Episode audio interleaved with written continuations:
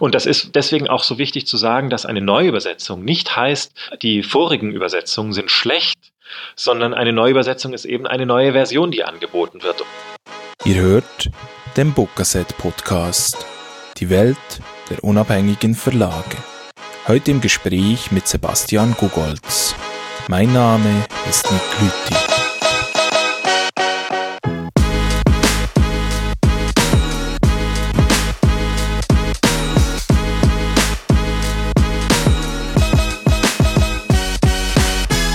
Mich würde sehr interessieren, wie kommt eigentlich ein Buch zum Gogolz Verlag? Oh, also da kann man zu jedem einzelnen Buch, was den Weg bisher zum Gogolz Verlag gefunden hat, auch eine einzelne Geschichte erzählen. Also weil jedes Buch einen ganz individuellen Weg hat und das für mich, also das ist, das ist natürlich was, was, was eher nach innen wirkt als nach außen, weil es nach außen eigentlich gar nicht so unbedingt immer mitgeteilt wird, aber das für mich natürlich auch elementar zu jedem Buch dazugehört. Also die Geschichte, wie das Buch zu mir gefunden hat oder wie das Buch in den Verlag gefunden hat. Also das wird mir jetzt wahrscheinlich noch häufiger passieren, dass ich, wenn ich ich sage, den Verlag meine. Aber vielleicht, um, um das Ganze abzukürzen, ich könnte exemplarisch natürlich eine Geschichte erzählen, aber um das Ganze abzukürzen, kann ich sagen, der wichtigste Aspekt, den ein Buch haben muss oder der, der passieren muss, dass das Buch bei mir erscheint, ist, und das hört sich sehr schlicht und auch sehr, naja, fast schon naiv an, aber der wichtigste Punkt ist, dass das Buch mich voll und ganz überzeugen muss. Also ich muss voll und ganz hinter dem Buch, hinter dem Projekt, hinter dem Gesamtprojekt, zu einem Buch gehört ja dann auch die Übersetzung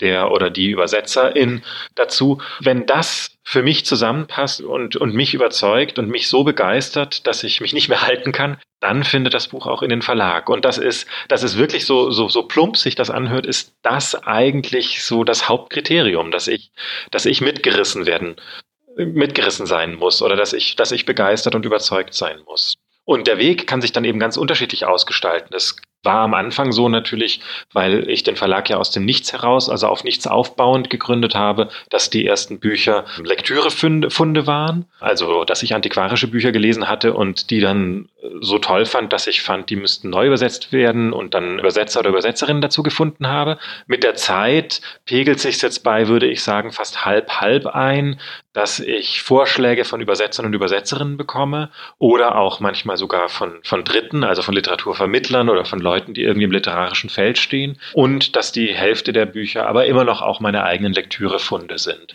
Das sind eigentlich so die zwei hauptsächlichen Wege. Ganz selten, das gibt es jetzt mittlerweile schon auch das ein oder andere Mal, ist ein Buch dann auch Ergebnis einer Art Recherche.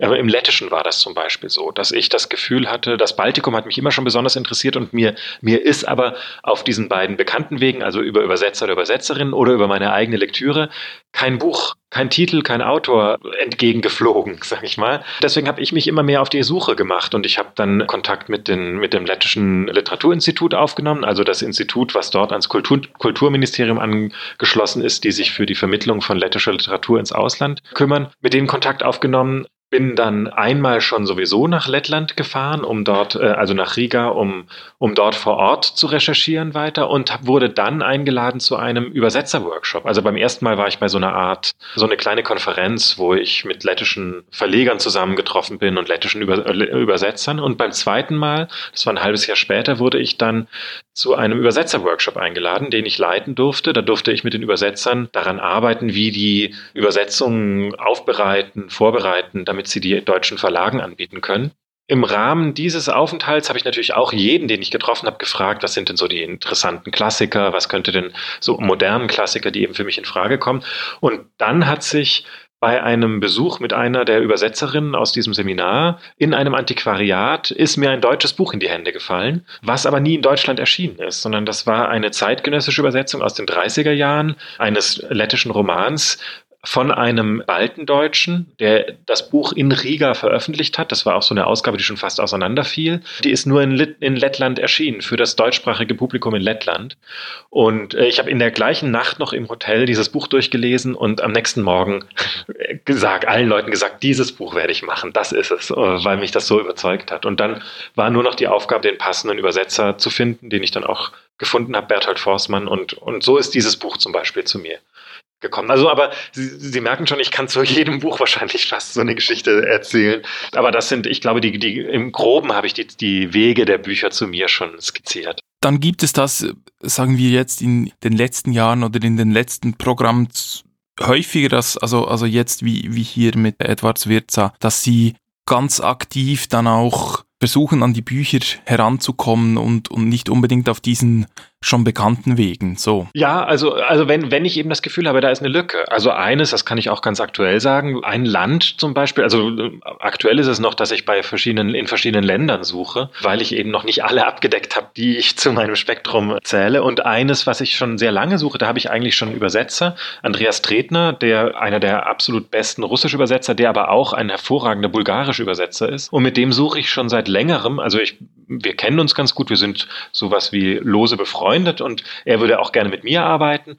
Er hat mir auch schon öfters äh, Titel vorgeschlagen, aber wir haben noch nicht das Projekt gefunden. Also einen bulgarischen Autor oder Autorin, der oder die mich so begeistern, dass ich sage, das möchte ich unbedingt machen. Also, aber ich glaube, er hat da auch noch nicht den richtigen Zugang gefunden. Also er hat auch noch nicht den Autor oder die Autorin oder das Buch gefunden, was, was ich unbedingt machen sollte. Und das ist zum Beispiel noch eine offene Lücke. Oder ich interessiere mich in letzter Zeit in meiner eigenen Lektüre auch besonders für äh, Südosteuropa. Da habe ich ja bisher noch außer Mazedonien noch gar kein Land abgedeckt. Ich bringe im Frühjahr einen slowenischen Autor und da habe ich jetzt zum Beispiel einen kroatischen Autor gefunden. Das war auch, dass ich da aktiv gesucht habe, immer wieder reingelesen habe, geguckt habe. Also ich schaue dann auch, recherchiere dann in Sekundärwerken über die Literatur des Landes oder über, über literarische Entwicklungen und, und suche dann eben ganz gezielt nach Autoren oder Autorinnen aus dem jeweiligen Gebiet. Und das mache ich schon aktiv, aber eben sozusagen erstmal noch, um die Lücken zu füllen. Weil in den Ländern, in denen ich schon Übersetzer habe, ist es, also außer jetzt Bulgarien, das war jetzt ein ein Gegenbeispiel, aber ansonsten ist es eher so, dass ich mich vor Vorschlägen nicht retten kann und eher aussuchen muss, was davon will ich eigentlich machen. Und das ganz und gar nicht so ist, dass ich zum Beispiel im Norwegischen noch nach, nach Büchern suche, weil ich den Verlag ja jetzt auch schon seit über sechs Jahren mache und also natürlich nicht in Gänze, weil ich die Originalsprache nicht spreche und nicht lesen kann, aber ich glaube zum Beispiel im, in den skandinavischen Sprachen ist es sehr unwahrscheinlich, dass mir jetzt plötzlich noch irgendwie ein wirklich fantastischer Autor oder eine fantastische Autorin unterkommt, von der ich oder von dem ich noch nie gehört habe. Das ist ziemlich unwahrscheinlich, weil ich da in den Ländern jeweils in die Länder schon gereist bin, mit den Verlagen gesprochen habe, mit den jeweiligen Instituten, mit den Übersetzern und Übersetzerinnen. Also das sind so seit Jahren jetzt Gespräche, dass ich kaum glaube, dass ich da eine wirklich prägnante Stimme, die jetzt in der ersten oder zweiten Reihe steht, übersehen haben könnte. Also es kann natürlich sein, so wie im, in Lettland, dass das ein Autor ist oder eine Autorin ist, an die niemand gedacht hat. Weil Edward Wirsa hatte mir nie jemand vorgeschlagen. Da sind die irgendwie nicht drauf gekommen, dass das was Interessantes für mich sein könnte. Und sowas kann natürlich auch noch kommen, so ein Zufallsfund an der Seite. Aber ansonsten glaube ich, habe ich zumindest die Namen weitgehend, also der relevanten Autoren und Autorinnen schon mal gelesen, mir wurde schon mal mit jemandem drüber gesprochen. Und da ist es dann eher die Frage, was ich am Anfang schon angedeutet habe, dass das ganze Projekt stimmen muss. Im Finnischen ist das so, dass da eine Autorin, deren Name mir schon sehr lange geläufig war, mich auch immer so ein bisschen interessiert hat, aber ich das nie richtig weiterverfolgt habe.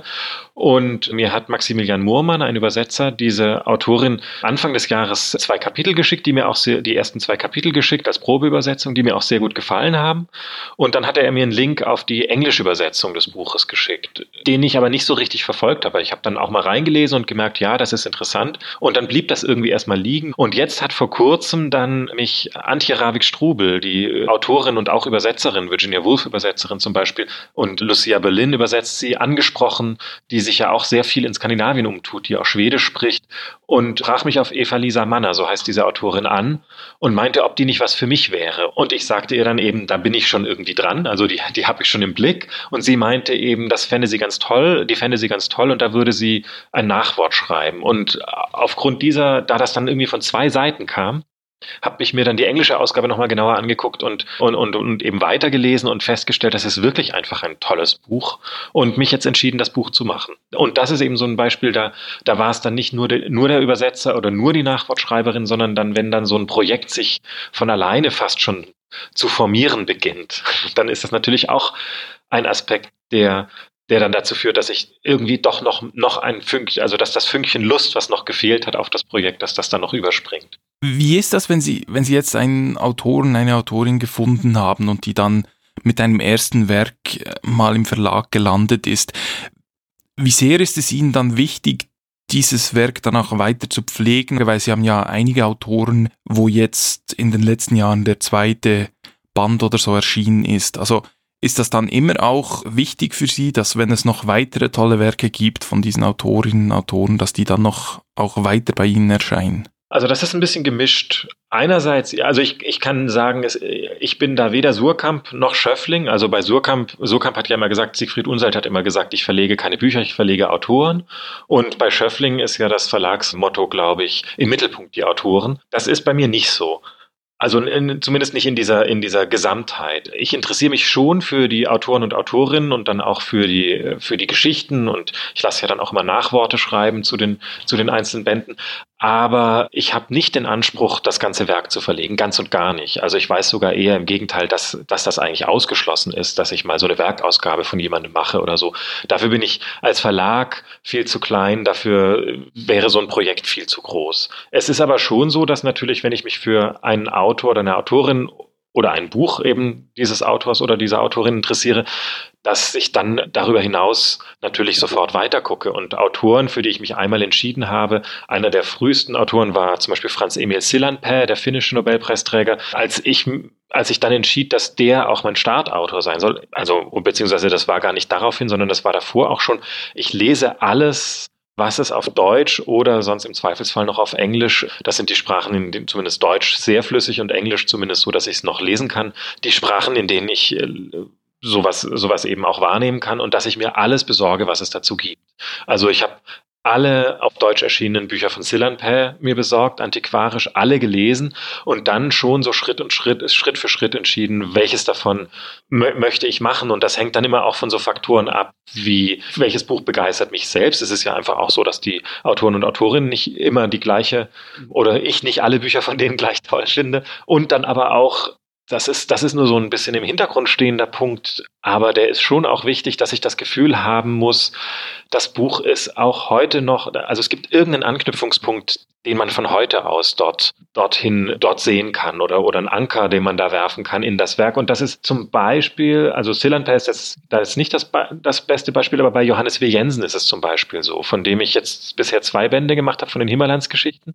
Da erscheint in knapp zwei Jahren der dritte Band, der dann diesen ganzen Werkkomplex abschließen wird. Damit sind alle Himmerlandsgeschichten von Johannes W. Jensen auf Deutsch erschienen. Erstmals auch. Bisher gab es nur Auswahlen, Bände und wir haben das in der historisch richtigen Reihenfolge gemacht. Und Jensen hat aber, der auch Nobelpreisträger war, hat aber auch ein riesiges Werk hinterlassen. Und ich habe natürlich alles, was es auf Deutsch gibt, versucht zu besorgen und, und zu lesen. Und das Werk ist sehr heterogen.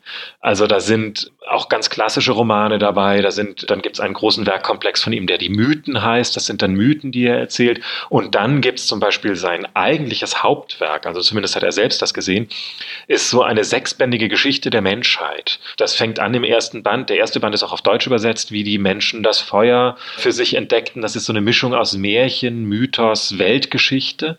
Und es erzählt dann in den weiteren Bänden wohl auch die Besiedelung der Welt und wie die Menschen sich die Welt untertan machen. Und ich habe diesen ersten Band eben gelesen, weil es den auf Deutsch gibt. Und der ist aus heutiger Sicht, zumindest für meine Lektüre, unglaublich reaktionär, unglaublich sexistisch und ich hätte überhaupt keine Lust, dieses Buch zu veröffentlichen, weil allein das Geschlechterverhältnis wirklich grauenhaft ist in diesem Buch, finde ich, aus heutiger Sicht. Ich kann das natürlich im historischen Kontext verstehen, aber so weit geht meine Liebe dann nicht, dass ich Bücher veröffentliche, in denen ich das Geschlechterbild ablehne zum Beispiel und dass ich die dann trotzdem verlege. Und bei Jensen gibt es noch ein paar Romane, die interessant sind. Also das kann durchaus sein, dass ich da noch weiter Bücher verlege, aber ich würde auf keinen Fall das ganze Werk verlegen, weil da einfach sehr vieles vollkommen zu Recht auch vergessen ist. Und, und das ist eben so ein bisschen schwierig. Ein bisschen anders ist es zum Beispiel bei Taje Wessers, von dem zumindest von dem, was ich kenne bisher, da alles, was ich auf Deutsch gelesen habe, alles toll ist. Also von Wessers könnte man alles verlegen. Das kommt immer sehr stark auf den Autor und die Autorin und ihr oder sein Werk an. Aber den Anspruch, Autoren komplett zu haben, den habe ich nicht.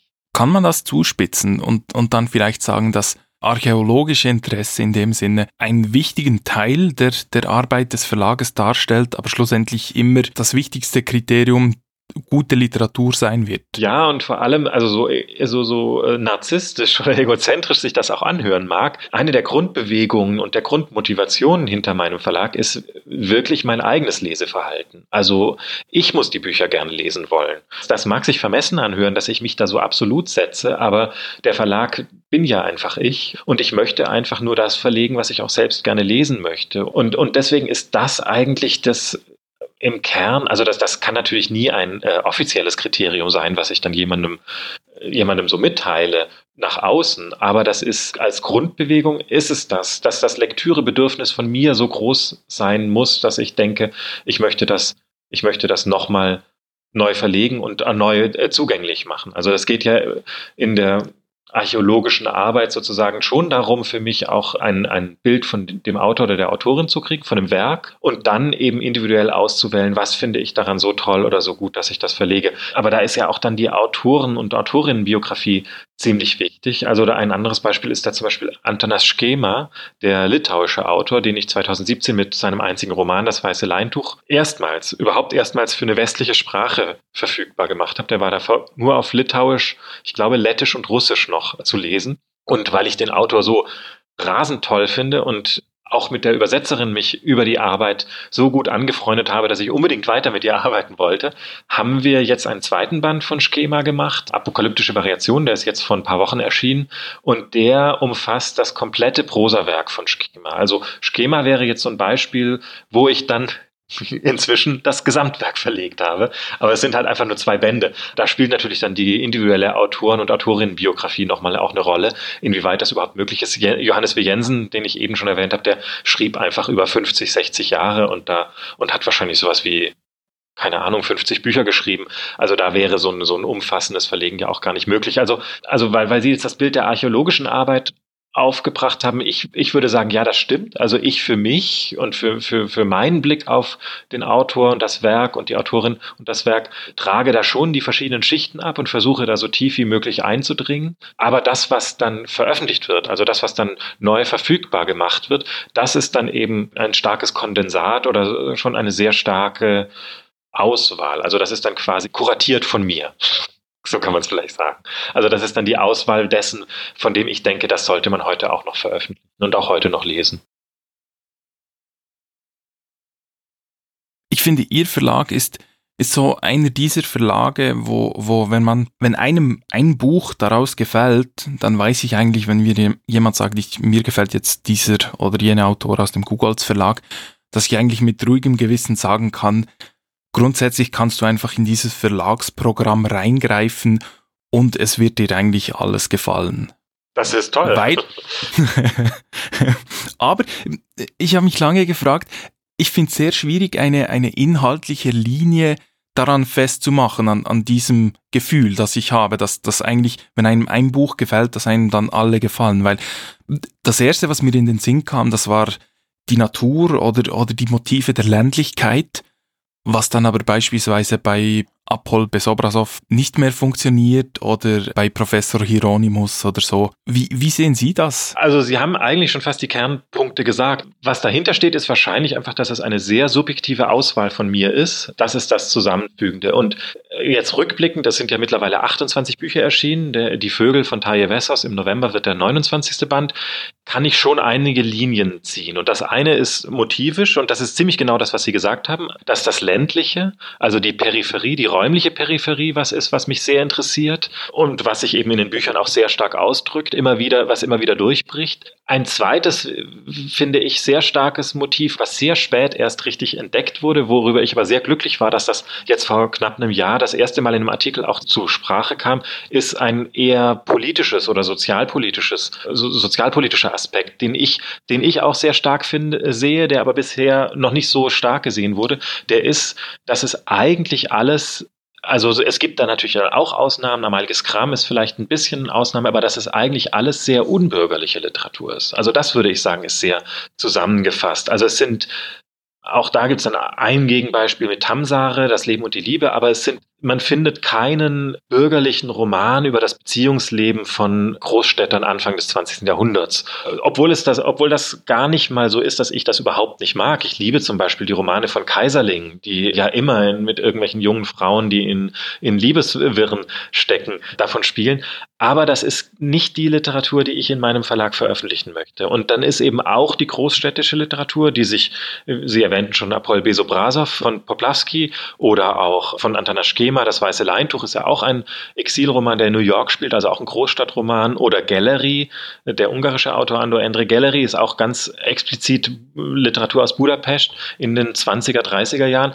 Die sind aber alle eben sehr vom, also sozial dann vom, vom, vom Rand. Also Poplavsky und Schema schreiben aus der Emigrantenposition, also Exilliteratur, die auch vom Rand der Gesellschaft dann die Großstadt betrachtet. Bei Gallery ist es, sind, ist es der sozial Degradierte, also da sind es die Arbeitslosen, die einfachen Arbeiter, die versuchen sich in der Stadt durchzukämpfen. Und also man findet uns selbst eigentlich auch bei Amalie Kram, obwohl sie als Autorin aus einer sehr etablierten bürgerlichen Position heraus schreibt, schreibt sie ja bei Professor Hieronymus auch von einer sozial ausgegrenzten Figur, von einer sozial sozial ausgegrenzten Person.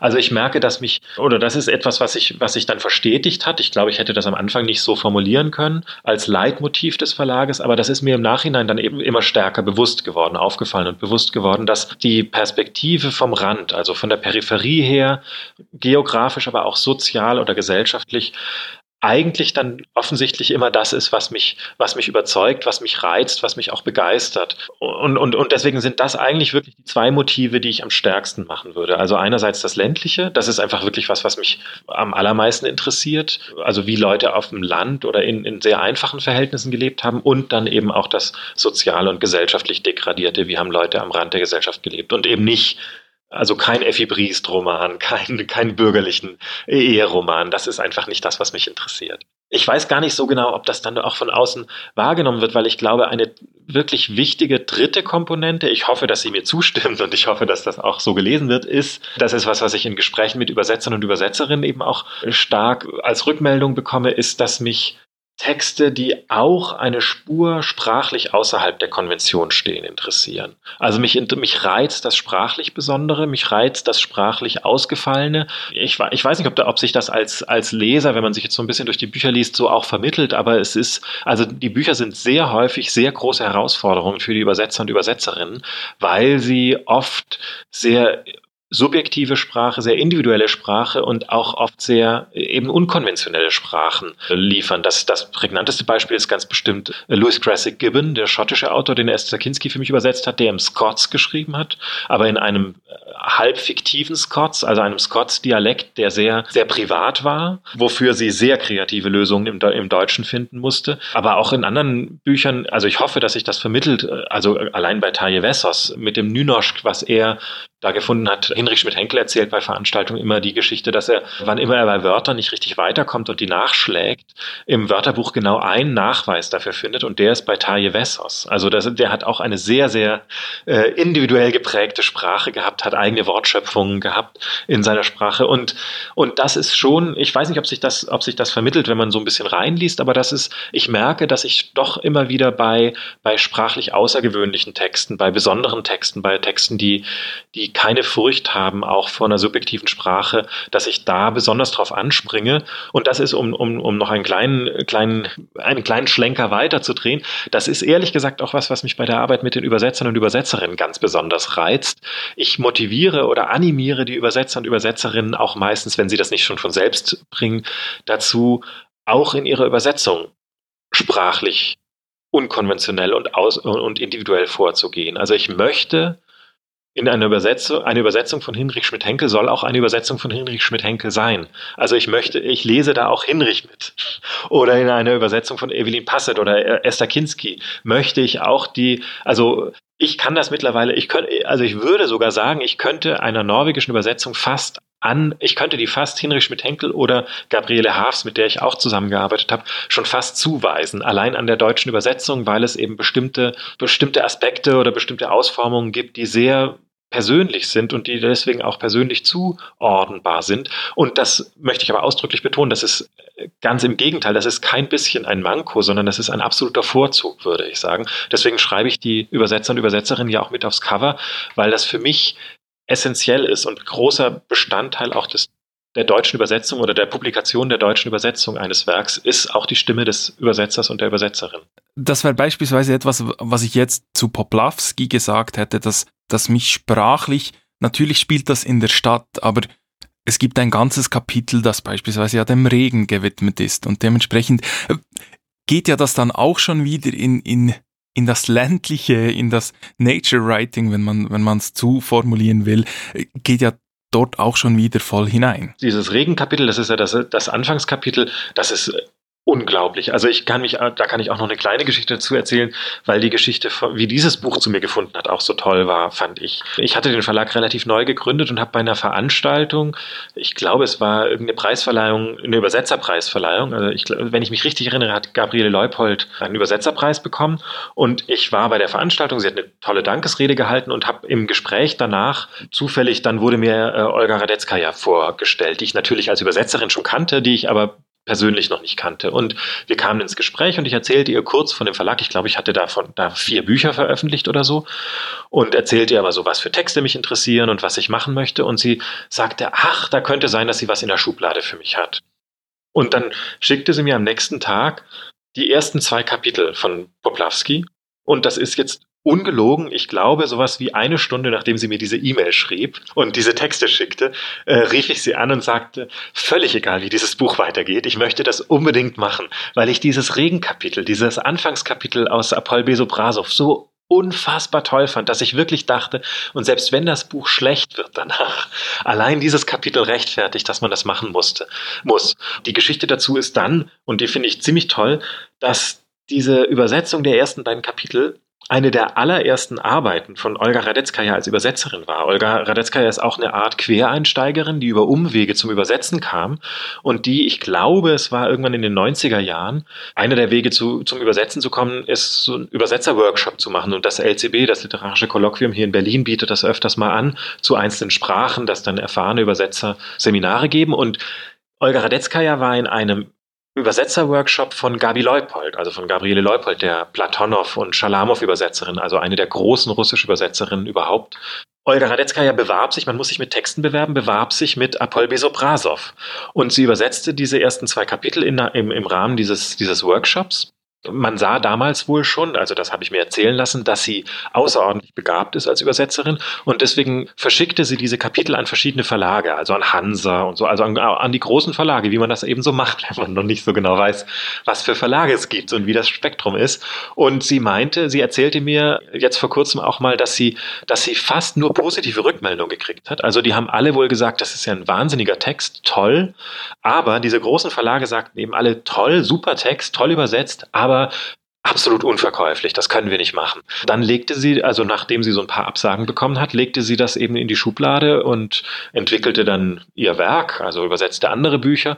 Und das geriet so ein bisschen in Vergessenheit. Und das Gespräch mit mir hat das bei ihr wieder aufgerufen. Und so konnten wir, ich weiß nicht wie lange, 15, 20 Jahre nachdem sie das damals übersetzt hat, die ersten zwei Kapitel, das wieder aufgreifen. Und jetzt ist dieses Buch eben dann auch erschienen. Also das finde ich auch nochmal eine schöne für mich eine schöne Geschichte, dass der Text, den, den, von dem die großen Verlage gesagt haben, der ist absolut unverkäuflich, dass der dann natürlich bei mir erscheint und äh, also natürlich habe ich keine riesen Auflagen, aber unverkäuflich ist er nicht, das kann man sagen.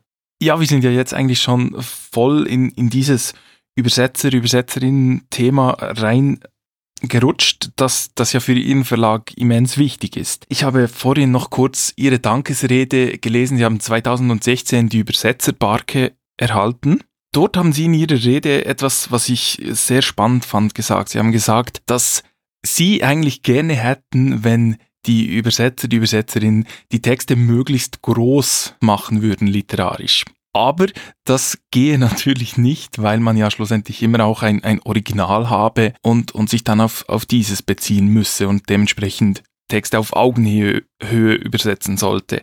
Wie schwierig ist das für Sie als Lektor dann schlussendlich ja auch für die Bücher, dass eben genau das nicht passiert, dass also dass immer noch die, die Originaltreue da bleibt und und es dann zwar eine, eine Übersetzung von Hinrich Schmidt-Henkel ist und man äh, heraushört, dass es eine Übersetzung von ihm ist, aber dass es eben dann nicht ein Roman von Hinrich Schmidt-Henkel ist. Also die Gefahr besteht immer, die, die besteht aber weniger bei sowas wie Taje Wessos, also bei einem Buch von 200 Seiten, sondern da, da plaudere ich jetzt fast aus dem Lehrkästchen. Ich glaube, jeder Lektor kann mich danach, äh, kann mich da, kann das nachempfinden, jeder Lektor von Übersetzungen. Man hat immer bei dickeren Büchern den, äh, den Impuls oder den Drang wegzustreichen, weil fast immer bei 500 Seiten Romanen kann man eigentlich immer 100 Seiten kürzen. Und das würde dem Buch nichts nichts wegnehmen, im Gegenteil. Diesen Impuls muss man natürlich unterdrücken. Ich weiß, dass das bei Gegenwartsliteratur, also wenn die Autoren leben und sozusagen als Gegenüber noch da sind, dass das öfters auch getan wird. Und das ist ja auch vollkommen legitim, dass man sozusagen für die Übersetzung eine, eine neu lektorierte Fassung für den jeweiligen Sprachraum erstellt. Das ist wirklich absolut nichts Ungewöhnliches. Das ist eher sogar fast schon üblich bei bestimmten Sprachräumen, weil es eben auch, da kommt noch dazu, dass es in vielen also dass es eigentlich nirgendwo auf der Welt ein so akribisches Lektorat wie im deutschen Sprachraum gibt. Also Texte aus aus Amerika zum Beispiel, aus den USA, sind fast immer schlecht lektoriert, wenn sie überhaupt lektoriert sind. Texte aus Russland. In Russland existiert sowas wie Lektorat praktisch nicht. Also die Texte sind eigentlich fast immer einfach so, wie der Autor sie abgegeben hat. Und das ist, dass an einem Text zwischen Autor und Autorin und Lektor und Lektorin oder dann sogar möglicherweise noch zwischengeschaltet mit einer Agentur gearbeitet wird, ist ein ziemlich deutsches Phänomen. Also in den USA wird es in den Stoff Stoffentwicklungen auch häufig schon, gibt sehr viel mit den Agenturen, sehr viel Austausch, aber ein Lektorat wie in Deutschland gibt es wirklich nur in Deutschland. Und das führt eben dazu, dass man oft den Impuls hat zu denken, naja, das ist ja noch unlektoriert, das müsste man, da, da kann man ja eigentlich auch noch streichen. Aber diesen Impuls muss man natürlich absolut unterdrücken und ich helfe mir da so ein bisschen damit, dass das ja historisch historische Texte sind.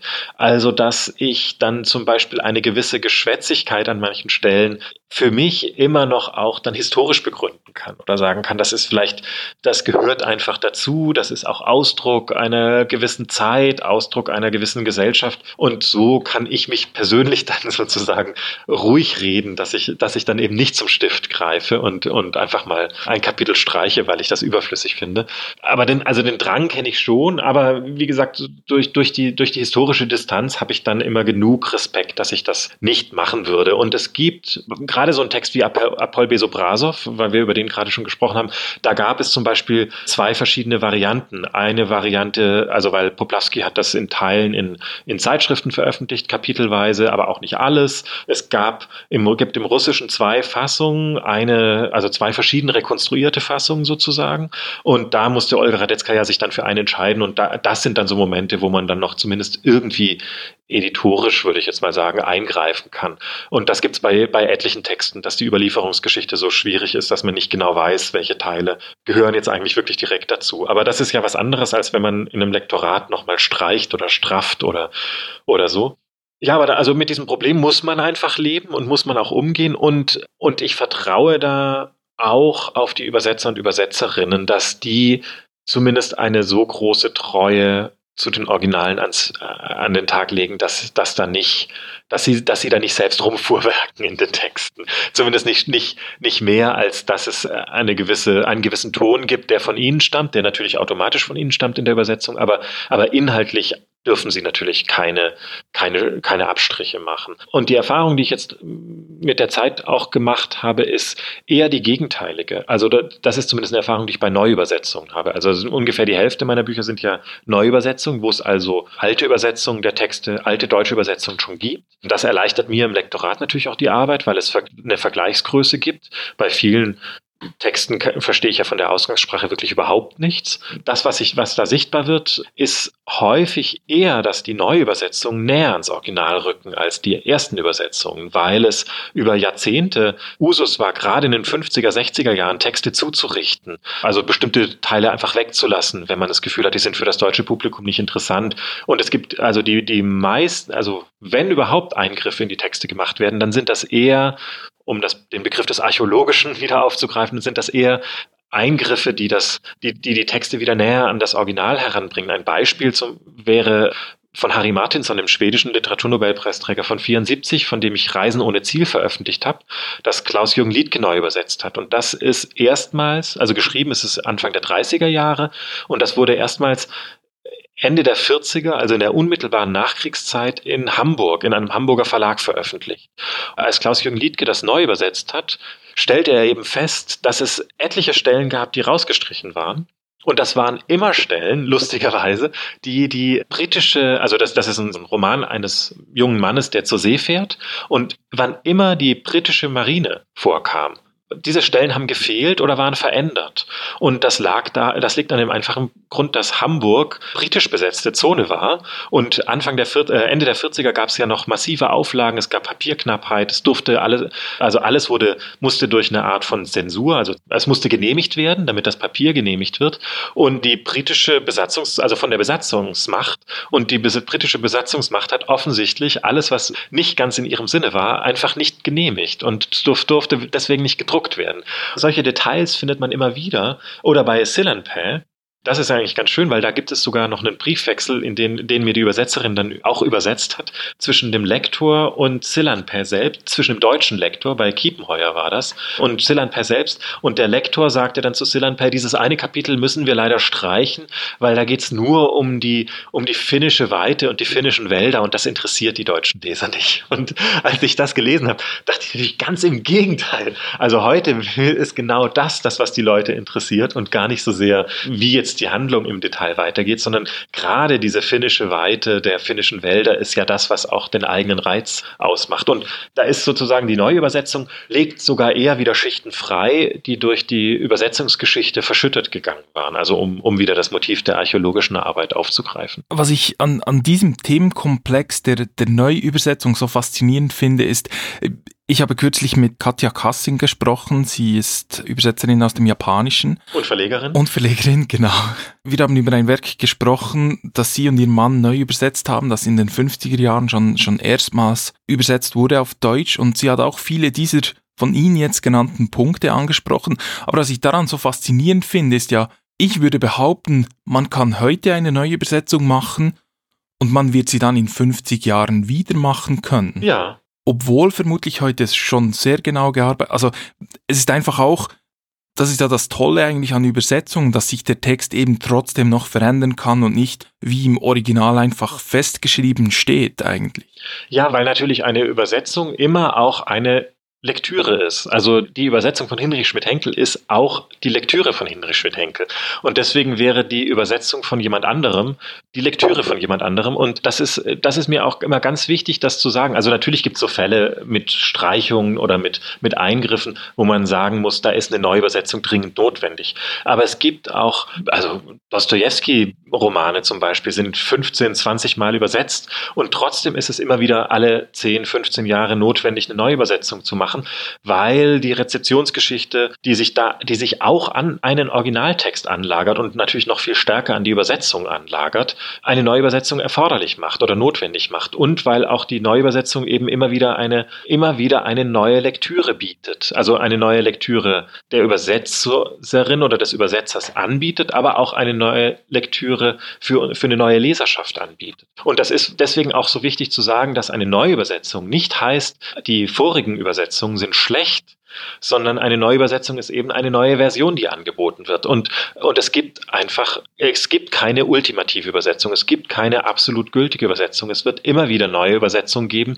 die andere Aspekte herauslesen. Und das, das ist ja, also das ist eigentlich auch überhaupt nicht verwunderlich, weil ich glaube, jeder, der schon mal gleichzeitig mit jemand anderem, mit jemandem zusammen ein Buch gelesen hat, sei es in einem Lesekreis oder sei es nur zufällig im Freundeskreis oder im Bekanntenkreis, wird feststellen, dass jeder auch andere Dinge als besonders wichtig in dem Buch erachtet hat und deswegen auch, also dass jede Lektüre einfach auch wirklich eine zutiefst individuelle ist und, und, und deswegen auch, da die Übersetzung eigentlich nur eine besonders kunstvolle oder besonders tiefgehende Form der Lektüre ist, ist eben auch die, die, die Übersetzung immer wieder individuell. Und wie stark die Lektüre auch von der eigenen Befindlichkeit und auch von, von einer Zeit abhängig ist, das merke ich ganz stark bei, auch bei meiner Arbeit. Also ich hatte das, wann hatte ich das denn das letzte Mal? Ich glaube, es war sogar, also bei Taje Wessers beim Eisschloss kann ich da zum Beispiel auch das sagen. Ich hatte das Buch gelesen vor, als ich den Verlag gegründet habe, ungefähr vor sechs, sieben Jahren habe ich, habe ich äh, das Eisschloss das erste Mal gelesen und war restlos begeistert. Und als Hinrich Schmidt-Henkel das jetzt übersetzt hat, das war 2018, und ich das Buch das erste Mal danach wieder las, hatte ich nicht nur, weil es in seiner Übersetzung war, das Gefühl, es ist ein völlig anderes Buch, sondern auch in meiner Erinnerung hatte sich das Buch total verändert. Das merkte ich, als ich davor, bevor ich Hinrichs Übersetzung gelesen habe, darüber gesprochen habe, habe ich immer nur die ersten 30 Seiten eigentlich nacherzählt. Also ich habe immer diese Geschichte erzählt, wie diese beiden Freundinnen sich anfreunden und dann die eine verschwindet und das dann um und es dann eben darum geht, wie die andere damit umgeht. Es waren fast nur die ersten 30 Seiten, an die ich mich unglaublich prägnant erinnern konnte oder die ersten 50 Seiten, also bis sie verschwindet. Und ich konnte mich an die das aber jetzt dann, als ich das Buch nochmal gelesen habe, ich festgestellt habe, der zweite Teil ist eigentlich viel länger. Also der Roman äh, spielt ja viel länger auch dann, es gibt ganz viele Episoden, die passieren in der Trauer, in, der, in, der, in dem Versuch, die Trauer zu verarbeiten oder in der Bockigkeit, die Trauer nicht zu verarbeiten. Also all diese, diese Bewegungen in dem Roman oder diese Aspekte des Romans sind in meiner, in meiner Erinnerung total zusammengeschrumpft, weil ich weiß, dass ich das so wahnsinnig eindrücklich fand, bis zu dem Punkt, wo eben, wo eben das Mädchen in das Eisschloss kriecht und dort bleibt. Aber jedenfalls äh, merke ich eben immer wieder auch, wie in meiner Lektüre und in, in dem Reden über Bücher ganz ganz andere Aspekte plötzlich ganz groß werden. Und bei einer neuen Lektüre sind das dann ganz andere Aspekte des Buches, die dann plötzlich äh, unglaublich stark vor Augen stehen bleiben oder, oder im Gedächtnis bleiben. Und all das ist natürlich auch auf eine Übersetzung übertragbar. Welche Aspekte der Sprache, welche Schichten der Sprache, auf die dann besonders Wert gelegt wird, äh, ob man versucht, das Text, also das ist eine, eine, grundsätzliche Frage, die sich Übersetzer und Übersetzerinnen immer stellen müssen. Ist es jetzt bei diesem Text wichtiger, das Original näher an den Leser zu bringen oder den Leser näher zum Original? Also, also wo verortet man die Übersetzung so nah wie möglich am Original, so nah wie möglich in der Zielsprache? Da gibt es ja ein, ein riesiges, unerschöpfliches Feld von Möglichkeiten, wie man seine Übersetzung anlegen kann. Und wirklich angefangen bei der Frage, Straßennamen, Städtenamen, übersetzt man die, lässt man die im Original, gibt man dem Original so eine gewisse, so eine gewisse, so ein gewisses Kolorit des jeweiligen Landes, will man das eben nicht, will man das so stark eindeutschen wie nur möglich, weil es eh schon fremd genug ist. All diese Fragen, die im Vorfeld geklärt werden müssen, an denen ich übrigens sehr gerne immer teilhabe, an Gespräch, in Gesprächen mit den Übersetzern und Übersetzerinnen, all diese Fragen sind unerschöpflich und können einfach immer wieder neu beantwortet werden, ohne dass das eine jetzt eine bessere Entscheidung, eine absolut bessere Entscheidung sein muss als das andere.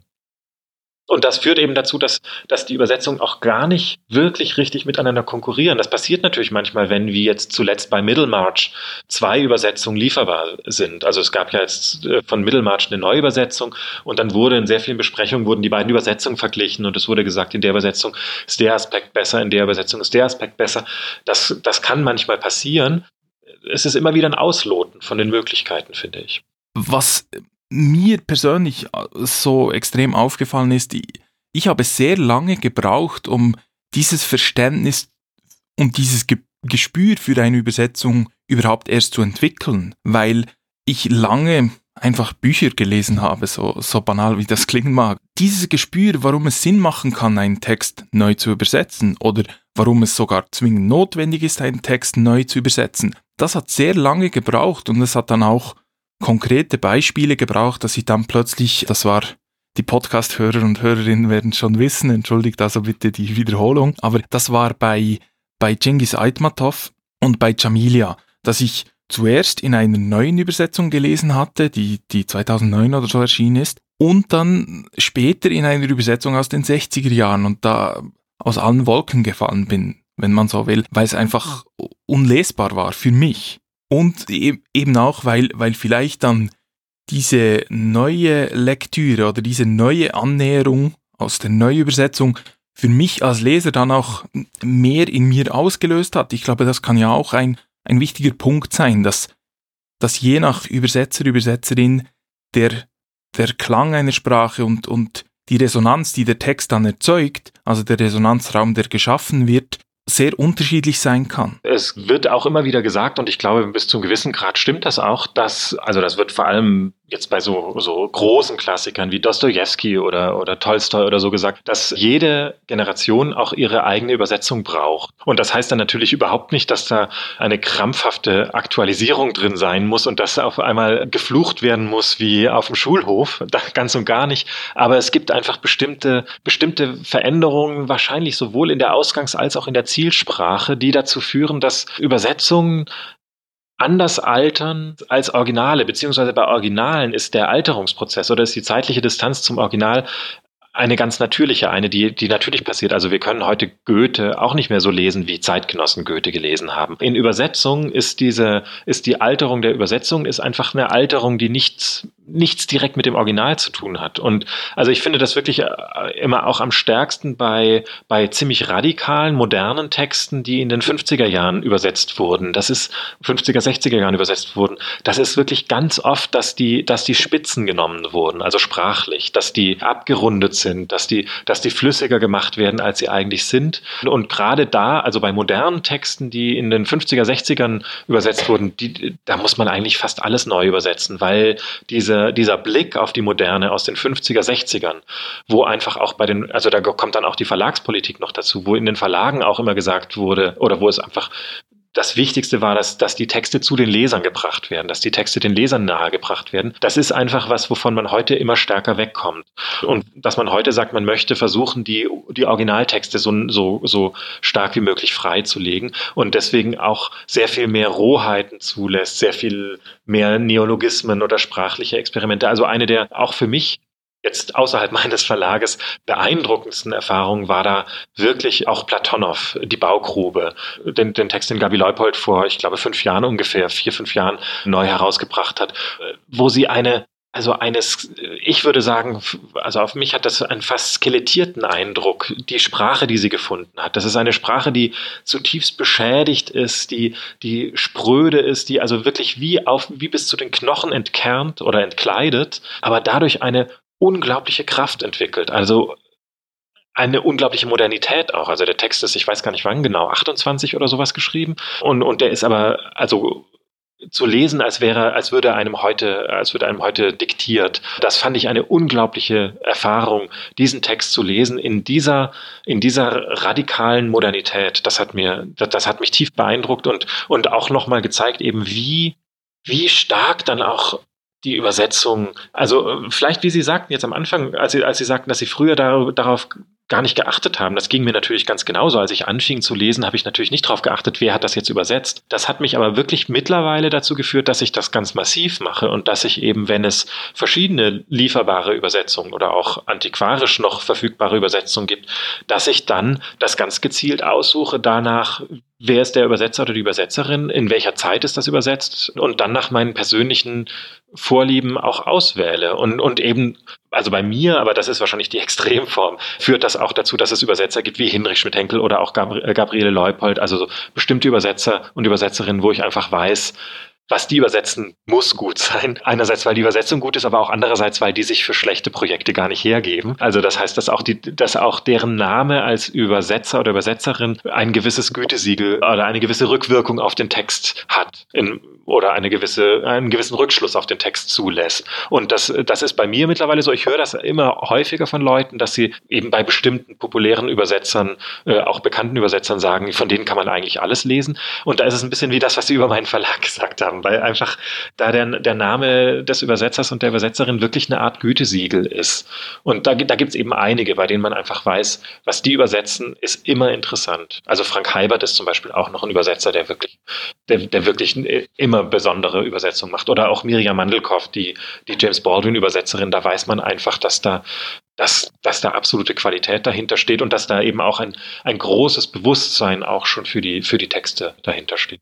Aber das ist nur ein kleiner Ausschnitt. Es gibt sehr viel mehr außerordentlich gute Übersetzer und Übersetzerinnen. War die entscheidende Rolle, die die Übersetzerinnen und Übersetzer in Ihrem Verlag spielen, war das für Sie von Anfang an klar, dass das so sein wird? Ja, Oder hat sich das herauskristallisiert? Nee, das war äh, grundlegend, das, das war eigentlich festgeschrieben mit der Entscheidung, die ich, bevor ich den Verlag gegründet habe, getroffen habe, dass ich ausschließlich Übersetzungen veröffentlichen möchte.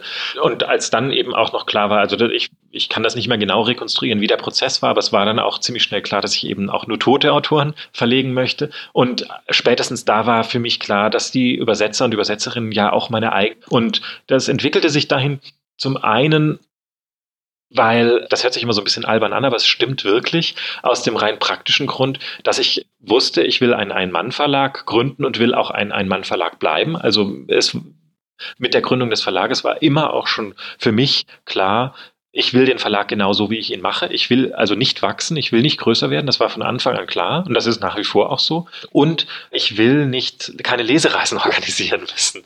Das hört sich bescheuert an, das ist aber wirklich so, weil ich wusste, ich habe ja davor einige Jahre bei Mattes und Seitz gearbeitet als Lektor und ich wusste einfach, wie aufwendig das ist für Autoren Lesereisen zu organisieren. Und ich wusste, das kann ich, wenn ich den Verlag alleine machen möchte, nicht leisten selbst kleine unabhängige Verlage, die ein Team haben von unter zehn Leuten, haben mittlerweile eigene Stellen für Veranstaltungen, weil das so aufwendig ist, das zu organisieren. Und das war für mich klar, dass ich diesen logistischen Aufwand auch Autoren oder Autorinnen aus dem Ausland äh, hierher zu holen und bei einer Lesereise zu begleiten, dass ich das einfach nicht machen möchte, dass das für mich nicht im Kern meiner Arbeit steht. Und dann war eben klar, dass die Übersetzerinnen und Übersetzer meine direkten Gegenüber sind. In meiner Zeit bei Matheson Seitz als Lektor habe ich alles im Lektorat gemacht, also von Sachbüchern über Gegenwartsliteratur, deutsch und fremdsprachig, bis hin eben auch zu Klassikern.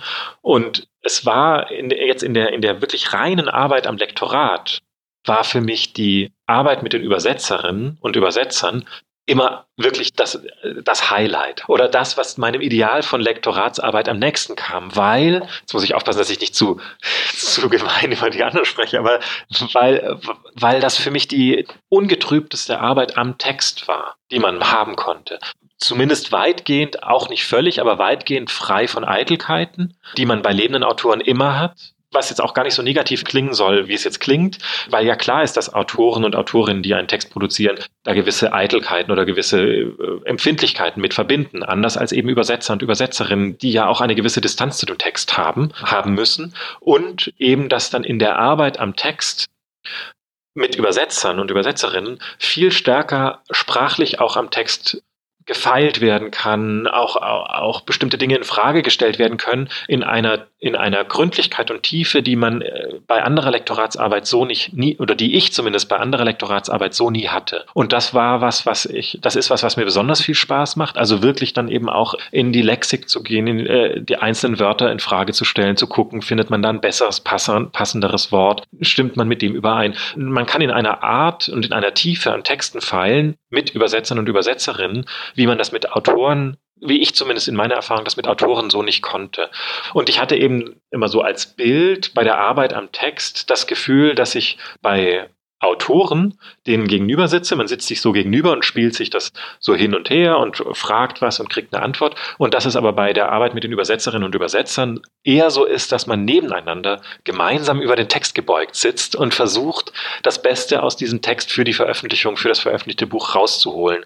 Und das ist eine, also das hört sich jetzt so ein bisschen, ist jetzt ein bisschen natürlich arg scherenschnittartig oder so in Gegenüberstellung formuliert, aber das ist schon auch ein Grundmuster in der Lektoratsarbeit bei Übersetzungslektoraten bei, oder bei der Arbeit mit Übersetzerinnen und Übersetzern, die mich immer besonders gereizt hat und besonders erfüllt hat und weswegen ich auch von Anfang an entschieden habe, genau das äh, also ich meine, der, der Verlag bin ich, es ist mein Geld, was in dem Verlag steckt. Jeder Erfolg ist auch mein Erfolg, jeder Misserfolg ist auch mein Misserfolg. Und ich hatte mir einfach dann gesagt, wenn ich jetzt aus dem Nichts für mich einen Verlag zimmern kann, dann möchte ich auch wirklich nur die Arbeit machen, die ich wirklich unbedingt machen möchte. Und das, und dann war ziemlich schnell klar, dass ich diesen Weg gehen musste. Also das, Sie haben das vorhin, vorhin erwähnt, 2016 habe ich ja dann die Übersetzerbarke gekriegt. Das war schon für mich ein unglaublicher Moment, weil es den Verlag zu dem Zeitpunkt ja erst zwei Jahre gab. Also ich hatte gerade mal zwei Jahre, mal vier, also acht Bücher die Übersetzerbarke ist ja ein Preis, der vom VDÜ, also vom Verband deutschsprachiger Übersetzer und Übersetzerinnen verliehen wird.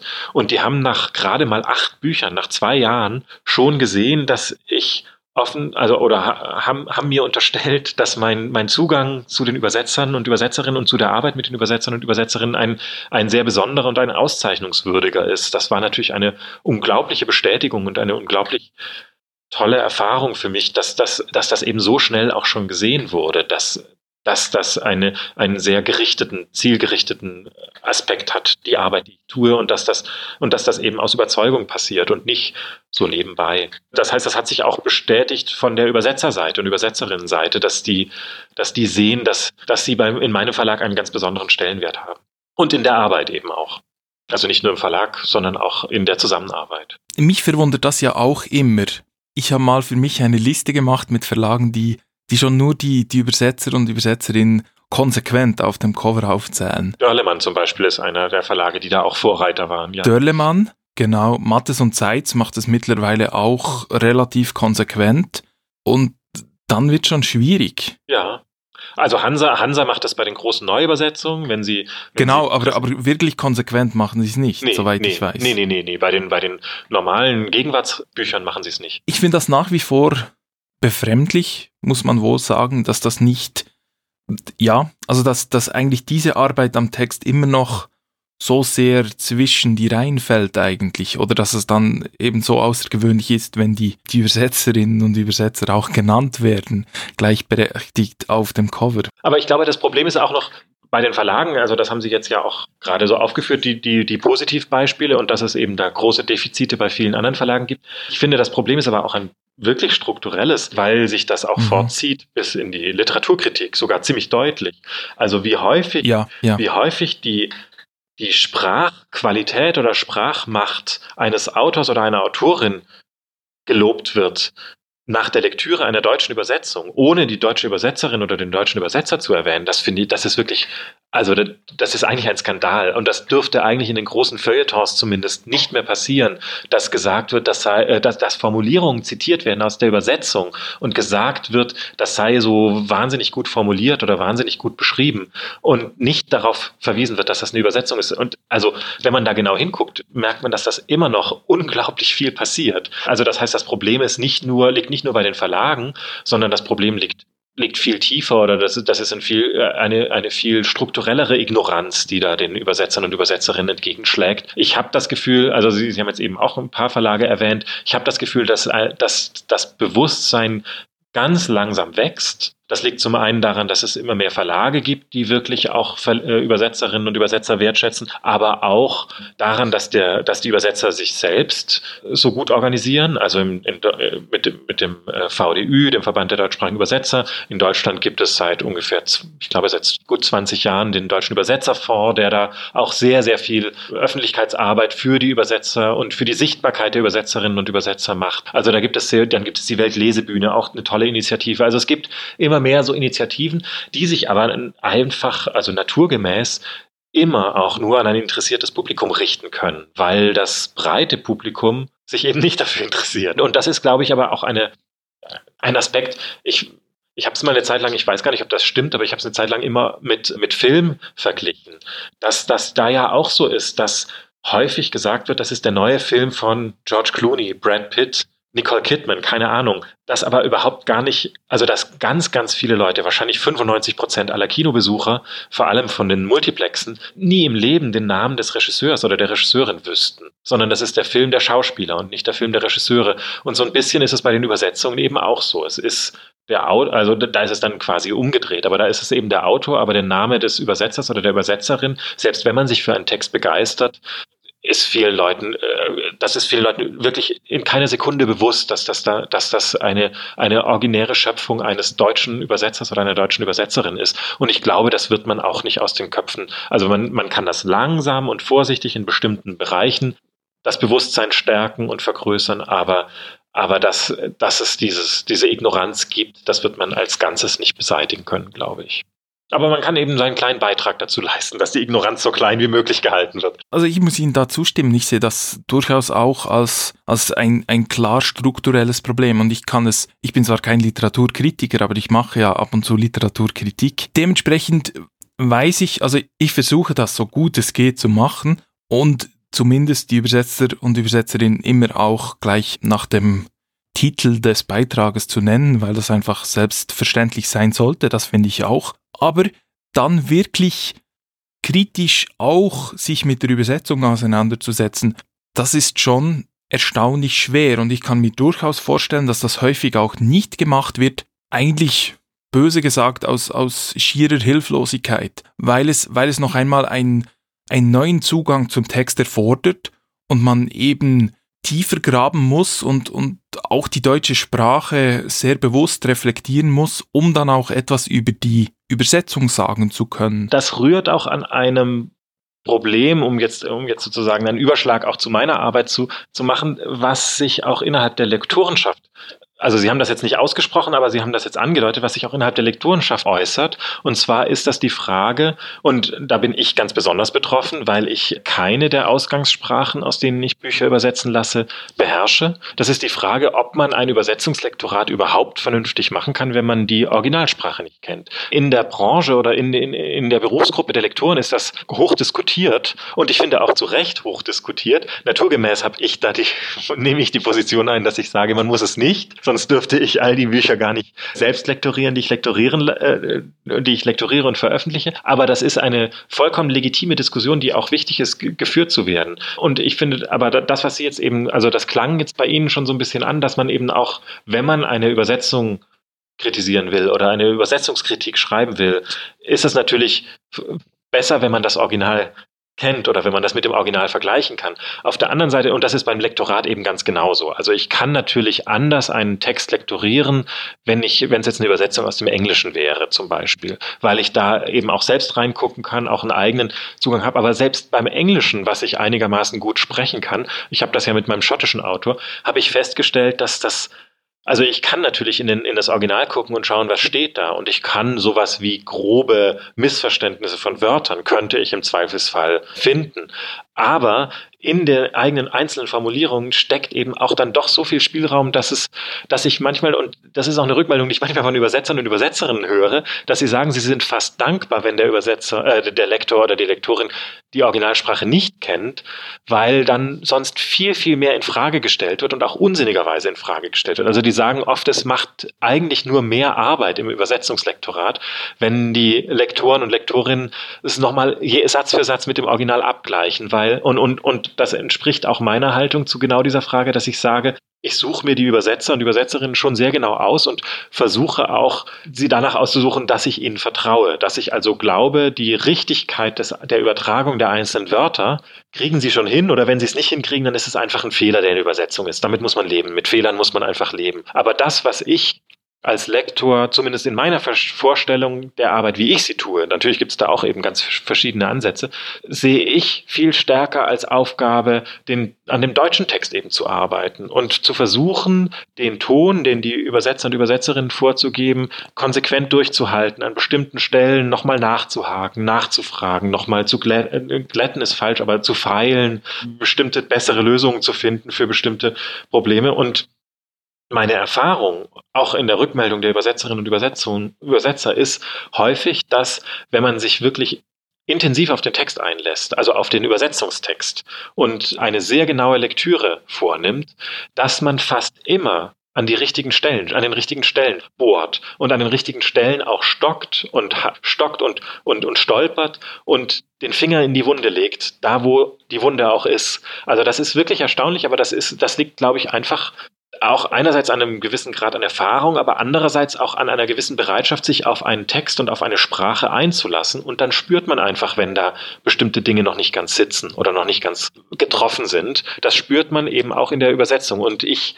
ich sehe mich als Lektor eben viel stärker in der Pflicht, den deutschen Text so stimmig und entsprechend wie möglich zu machen, als jetzt darin, ob, ob der Hut ein Zylinder oder eine Melone ist.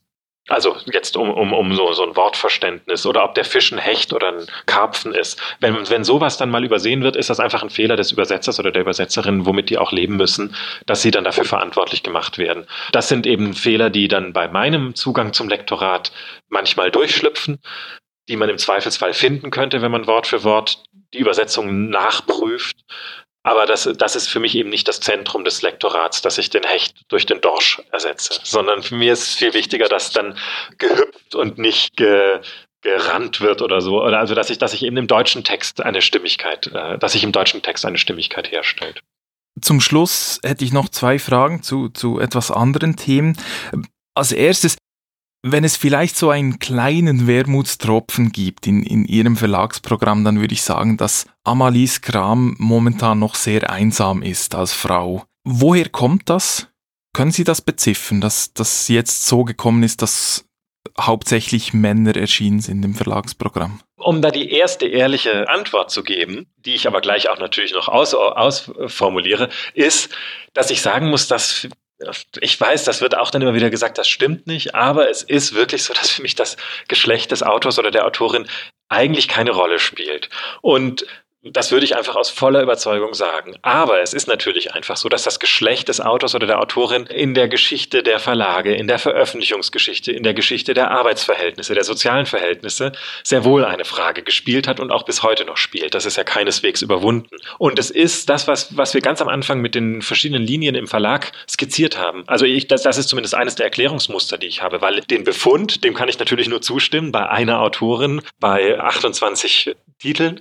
Aber eines der Erklärungsmuster ist für mich, dass es, dass gerade in diesen, in diesen Bereichen der Literatur, in denen ich mich umtue, die mich besonders begeistern, also in der peripheren Literatur, in der randständigen Literatur, in der nicht bürgerlichen, das ist, glaube ich, der entscheidende Aspekt, dass es da wirklich historisch und ich bin ja, also ich halte mich ja in der ersten Hälfte bis Mitte des 20. Jahrhunderts auf, dass dort Frauen einfach sehr, sehr unterrepräsentiert sind. Das ist einer der Aspekte. Also wenn Frauen schreiben konnten, dann waren es privilegierte Frauen vorrangig. Dann waren es Frauen, die in gesetzten bürgerlichen Verhältnissen leben konnten, die sich nicht um die Familie kümmern mussten. Und dann haben sie auch eher, das, das ist das muss man nicht bedauern oder sonst irgendwas, aber dann haben sie eben auch eher über bürgerliches Leben geschrieben und über die Probleme des bürgerlichen Lebens. Und das sind Bücher, die generell in meinem Verlag nicht so besonders vorkommen. Es gab einfach sehr, sehr wenige Frauen aus der Arbeiterschaft oder aus der Bauernschaft, die geschrieben haben, weil die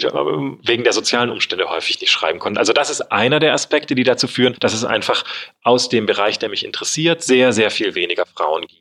Was ansonsten der, der andere Aspekt, der natürlich auch noch dazu beiträgt, ist, dass ich mich in einem, zumindest in einem Großteil, wenn es nicht Empfehlungen von Übersetzern und Übersetzerinnen sind, also Texte sind, die noch nie übersetzt wurden, dass ich mich auf das schon vorhandene, also schon zu Lebzeiten veröffentlichte und übersetzte stützen muss und dass einfach die Geschichte in der Geschichte historisch bedingt sehr viel weniger Frauen übersetzt wurden. Wenn sie überhaupt schon geschrieben haben, dann auch nochmal in die Übersetzung zu kommen, war einfach extrem schwierig. Das heißt, antiquarisch kann ich mich auf sehr, sehr wenige Frauenstimmen stützen. Das ist auch ein Aspekt, das kann man beklagen, das beklage ich natürlich ganz genauso, aber das ist einfach mal ein Fakt, den man, den man so akzeptieren muss.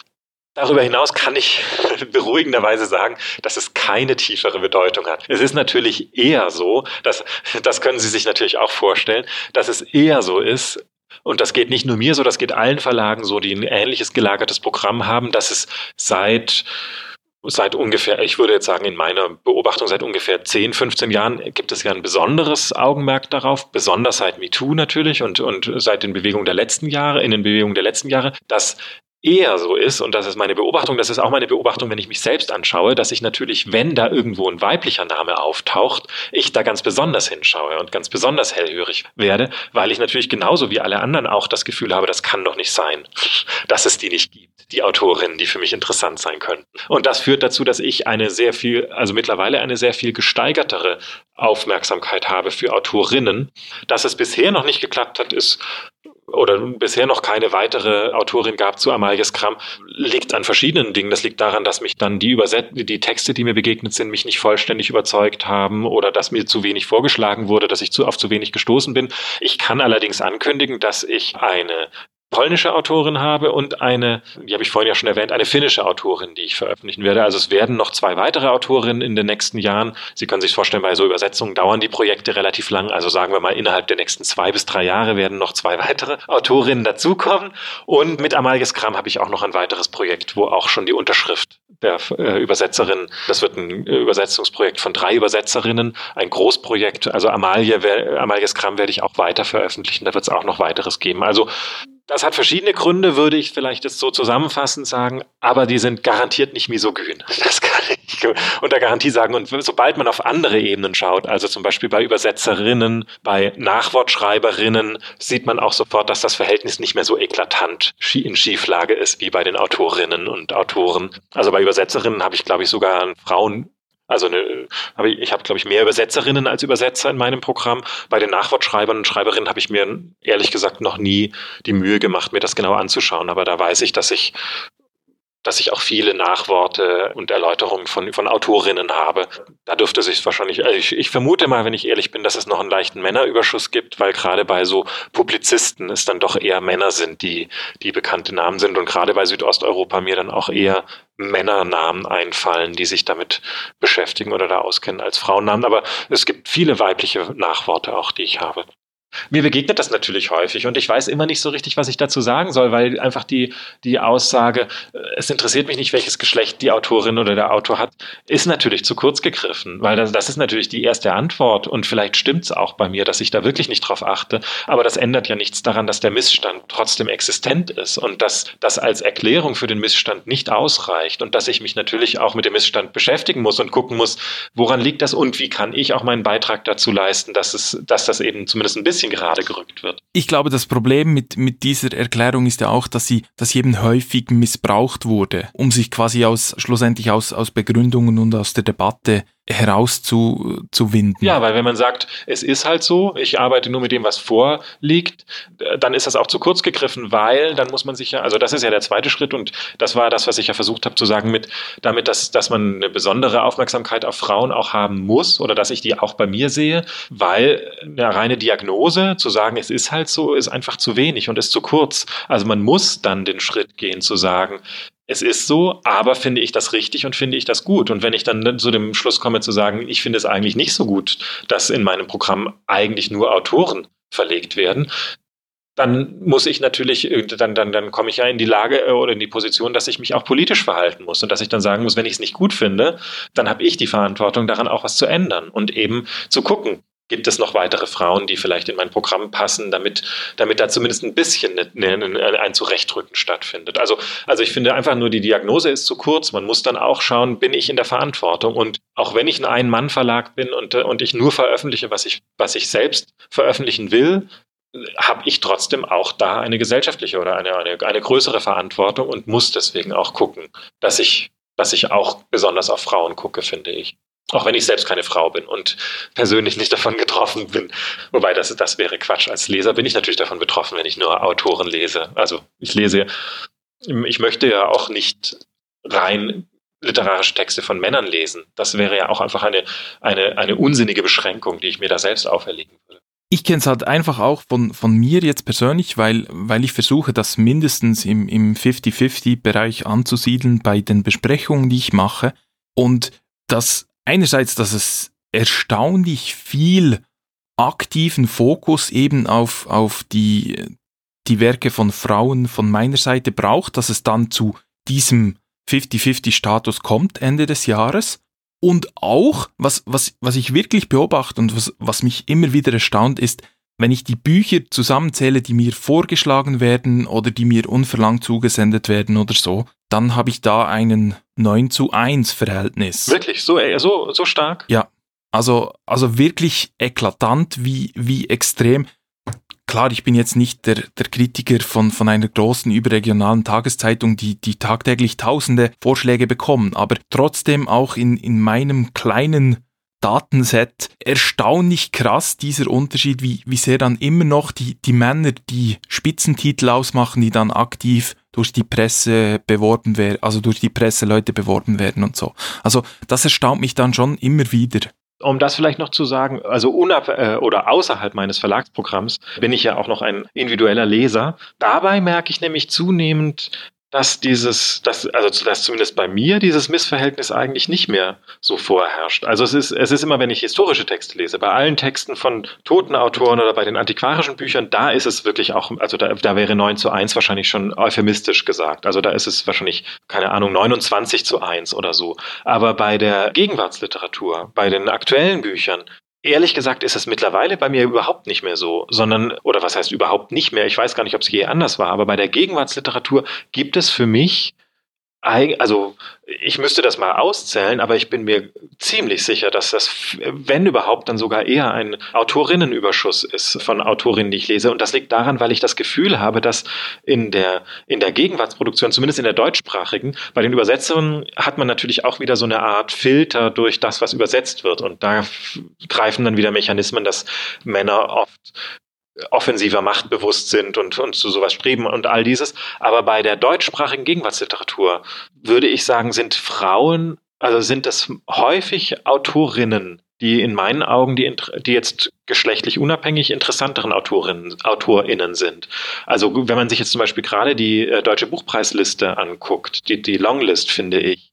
Also ich habe davon jetzt nicht so besonders viel gelesen, aber was ich gelesen habe und sagenhaft gut fand, sind zum Beispiel zwei Frauen. Also das ist äh, zum einen habe ich Anne Weber gelesen, was ich ein ganz, ganz tolles Buch fand und habe jetzt zuletzt auch noch Dorothee Elmiger gelesen, die, die wirklich ein, finde ich, außerordentlich interessante Mischung zwischen Essay und Biografie und, und Prosa-Recherche äh, geschrieben hat vieles der Männer von Robert Seethaler über weiß nicht was, äh, finde ich dann eher die konventionelleren Titel. Und ich, das habe ich ja schon bei meinem eigenen Programm ausgeführt, dass mich die unkonventionellen Sachen häufig mehr ansprechen. Und mein Eindruck ist, dass man das Unkonventionelle in der Gegenwartsproduktion fast häufiger von Frauen kriegt als von, also von Autorinnen als von Autoren bekommt. Da ist bei mir der, ohne dass ich darauf geachtet hätte, ist, glaube ich, bei mir inzwischen der, so, sozusagen der Überschlag, dass der Überschuss bei den Frauen angewachsen, einfach dadurch, dass sie häufig die interessanteren Bücher schreiben. Vielleicht ist, stimmt das auch nicht. Das ist jetzt eine sehr subjektive und sehr ins Blaue hineingesprochene äh,